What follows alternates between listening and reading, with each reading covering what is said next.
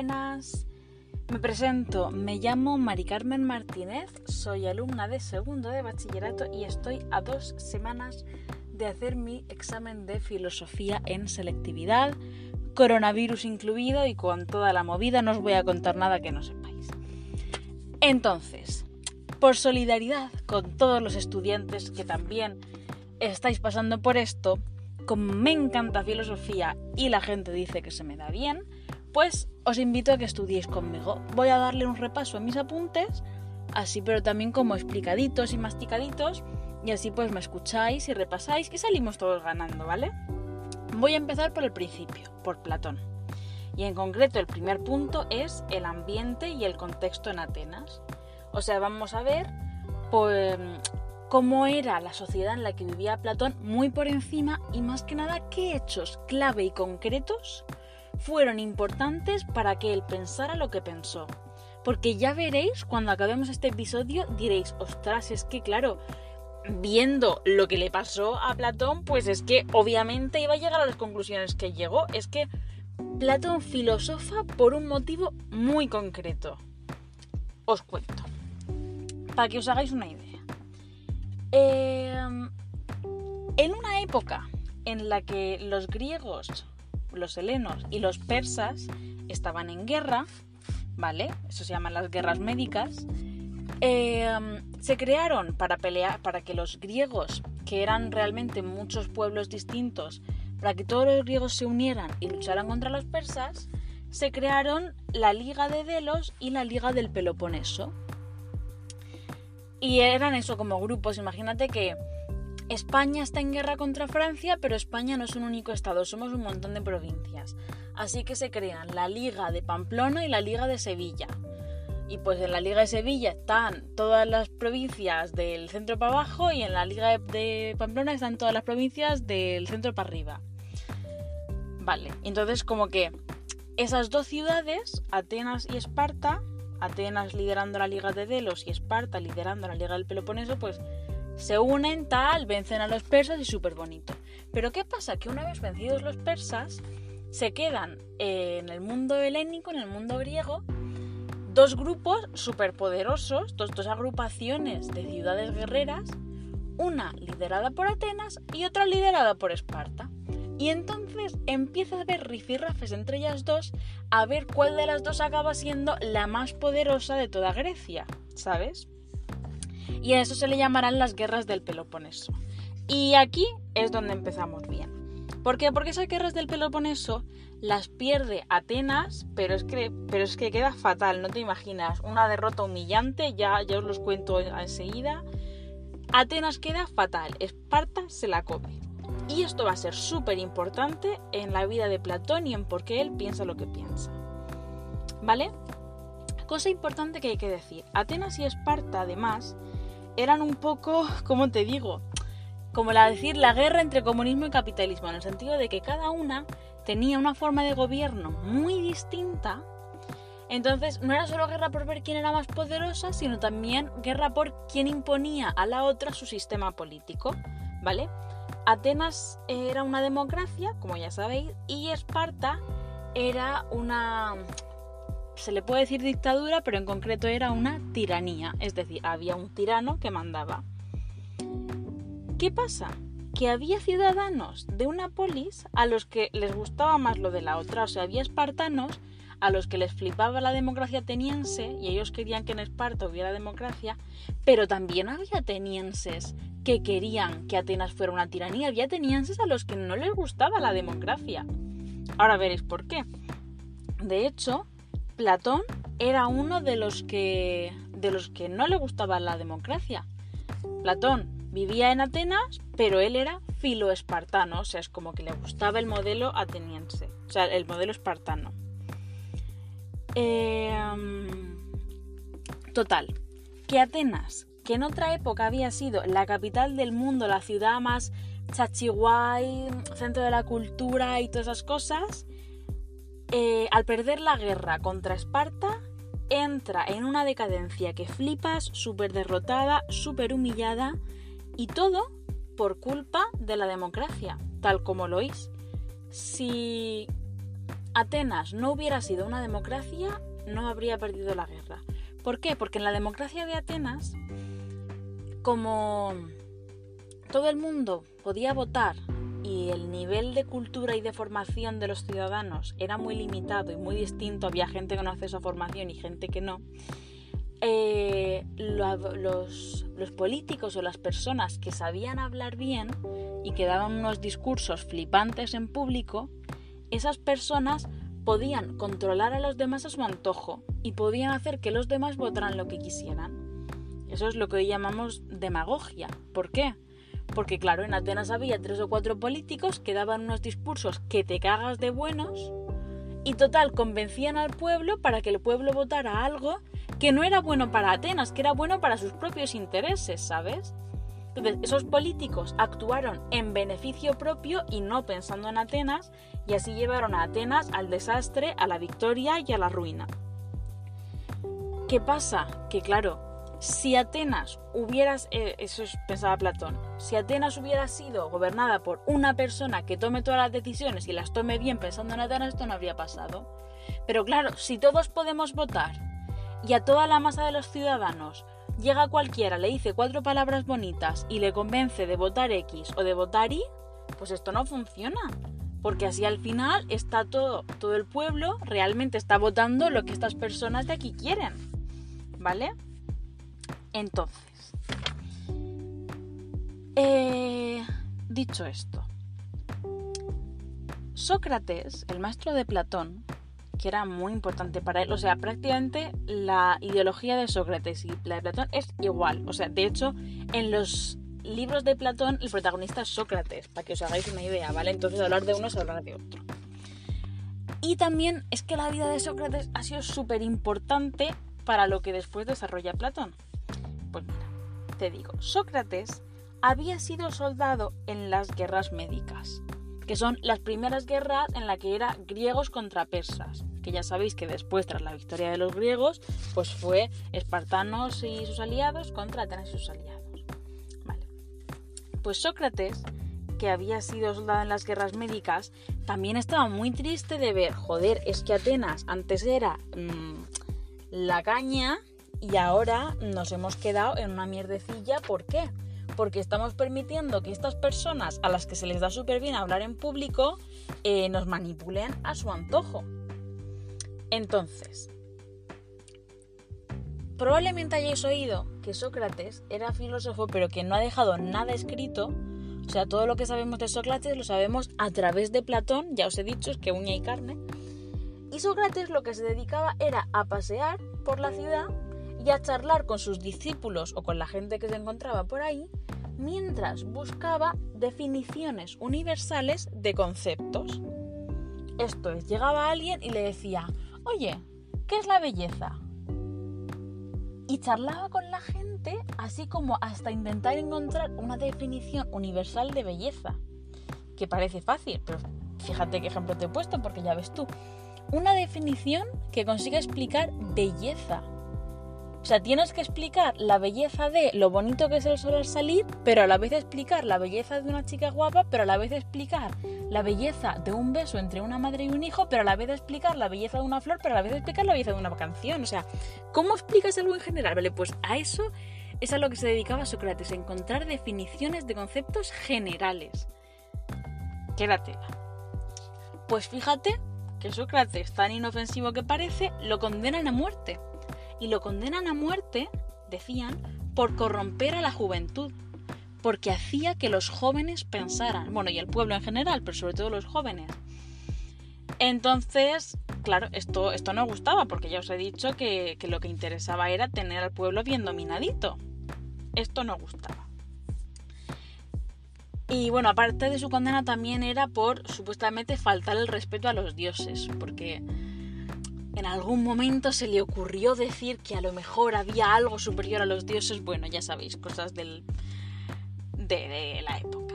Total. Que como Sócrates tenía contactos, le ofrecieron cambiar su condena a muerte por el exilio, pero él en plan, no, no, no, no, vale, me habéis condenado a muerte, no pasa nada, matarme, adelante. Y se suicidó. O sea, porque era una condena a muerte bebiéndose un veneno. Entonces, pues se lo tomó.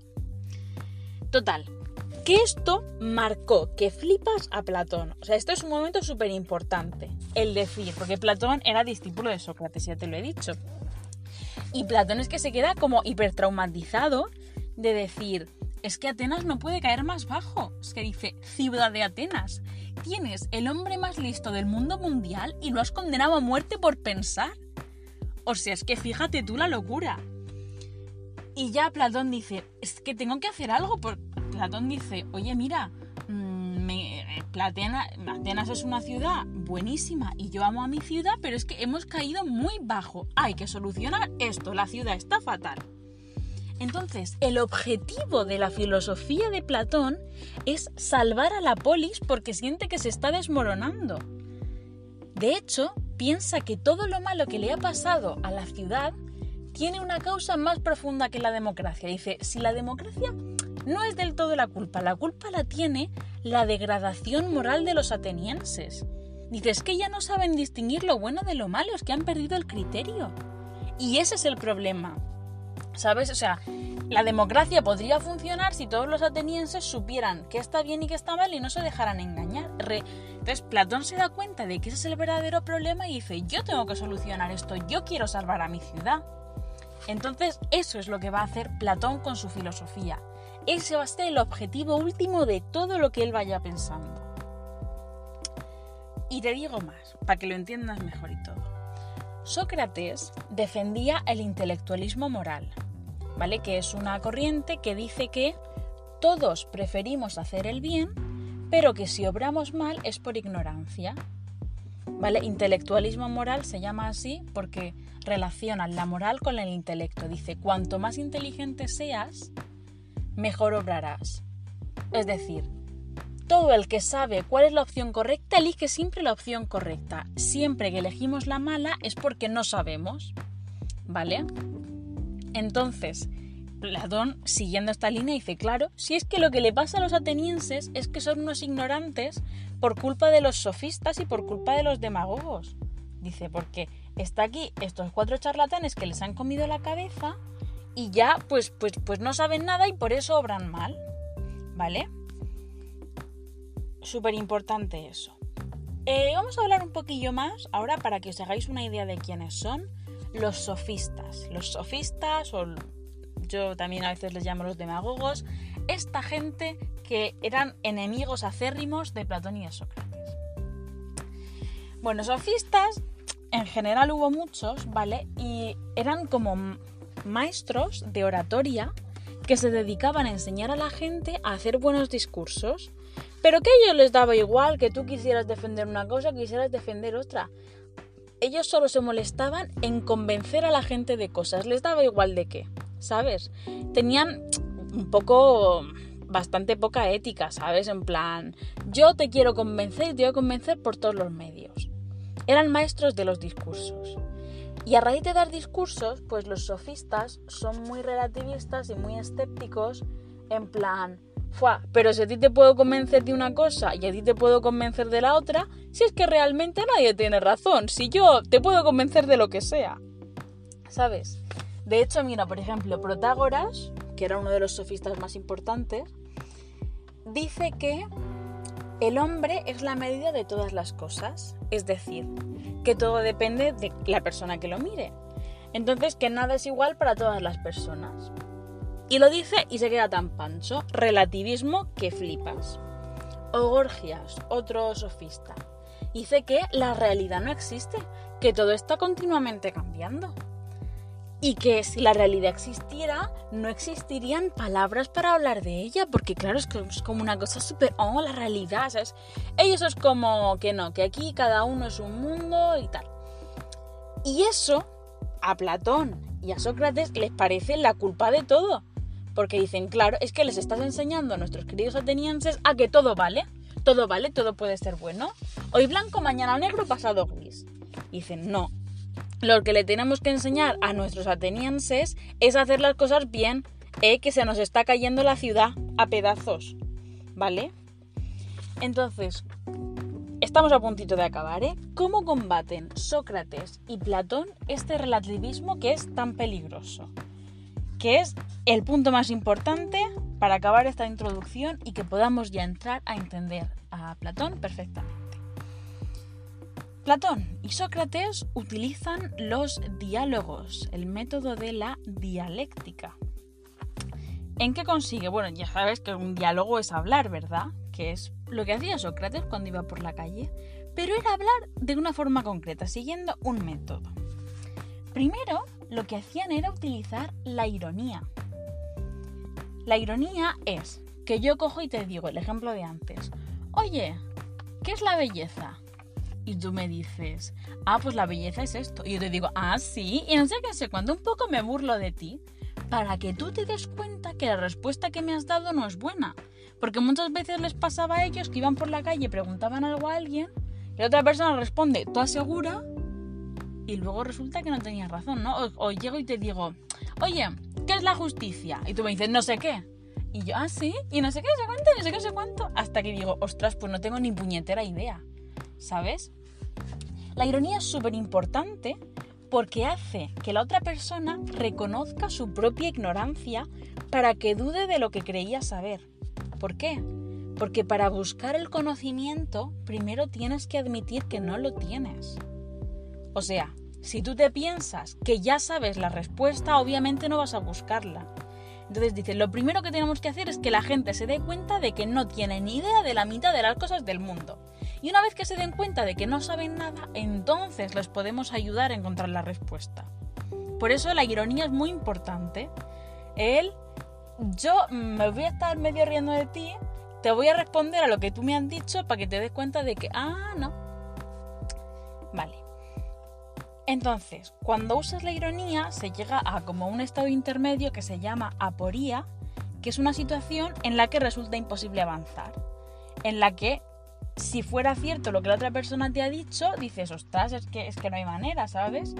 La aporía es el momento en el que la otra persona dice, joder, tío, me has dejado en blanco, no sé qué decirte, pensaba que tenía razón, pero ahora no sé nada. Esa es la aporía, ese es el, vale, me rindo. Y a partir de ahí se puede empezar a descubrir la verdad utilizando la mayéutica. Ojo, dato curioso, mayéutica realmente es el arte y el oficio de las comadronas. Las comadronas son como, como las matronas, son las mujeres que ayudaban a, parir.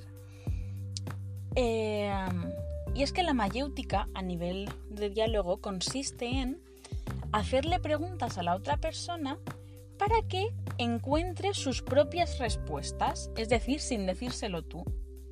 Entonces, Igual que cuando una matrona te ayuda a parir, el bebé lo tienes tú dentro.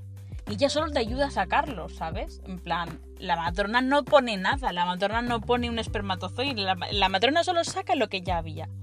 Pues igual, el filósofo en la fase de la mayéutica te hace darte cuenta de que la respuesta tuya la tenías dentro, él te ayuda a sacarla. Él te va haciendo, eh, te va haciendo preguntas para que te des cuenta. Un poco como cuando en matemáticas el profesor te guía en plan, venga, va, y si a esto le sumo esto me da, claro, y si lo divido es tal, y si me llevo tantas, tal, claro, y entonces le sumo el dividendo y es tal. Y lo estás haciendo tú, pero la otra persona te va guiando, te va diciendo los pasos, te va haciendo preguntas para que llegues tú solo a la conclusión. Entonces, en la mayéutica no es que yo te doy la respuesta, es que tú tienes la respuesta en tu interior, igual que el bebé. Yo te voy a ayudar a sacarla. ¿Vale? Y eso es súper importante porque demuestra, que ya lo veremos más adelante, que realmente las respuestas las conocemos todos, las tenemos en nuestro interior. Solo que necesitamos ayuda para sacarlas, que eso tiene que ver con la teoría de la reminiscencia, de la que no voy a hablar hoy porque ya está, ya hemos acabado la introducción. Toma, ya ves qué fácil, qué guay, es que Platón mola mucho y es muy fácil. Ay, oye, espero que te haya gustado. Eh, si te mola, mira, no te voy a pedir ni un like ni que te suscribas porque esto no es YouTube, pero te voy a dar un consejo de gratis. Como has estado ya aquí un rato escuchando, pensando filosofía y tal, y te hace falta relajarte, porque yo sé que te hace falta, que te veo carica de estrés, te digo, yo tengo otro podcast en el que hablo con voz más calmada y más agradable, que también está aquí en esta plataforma que se llama Cuentos de Octubre. Y ahí cuento cuentos, cuento historias tranquilas, relajantes, de chill, de tranquis. Para, pues eso, para que te desestreses un poco y, y bajes los nervios. Entonces, si crees que es el momento adecuado de tomarte un descanso, entras al buscador y pones cuentos de octubre y escuchas un cuentecito y, te relajas. Y ya está, ¿eh? Pronto traigo más.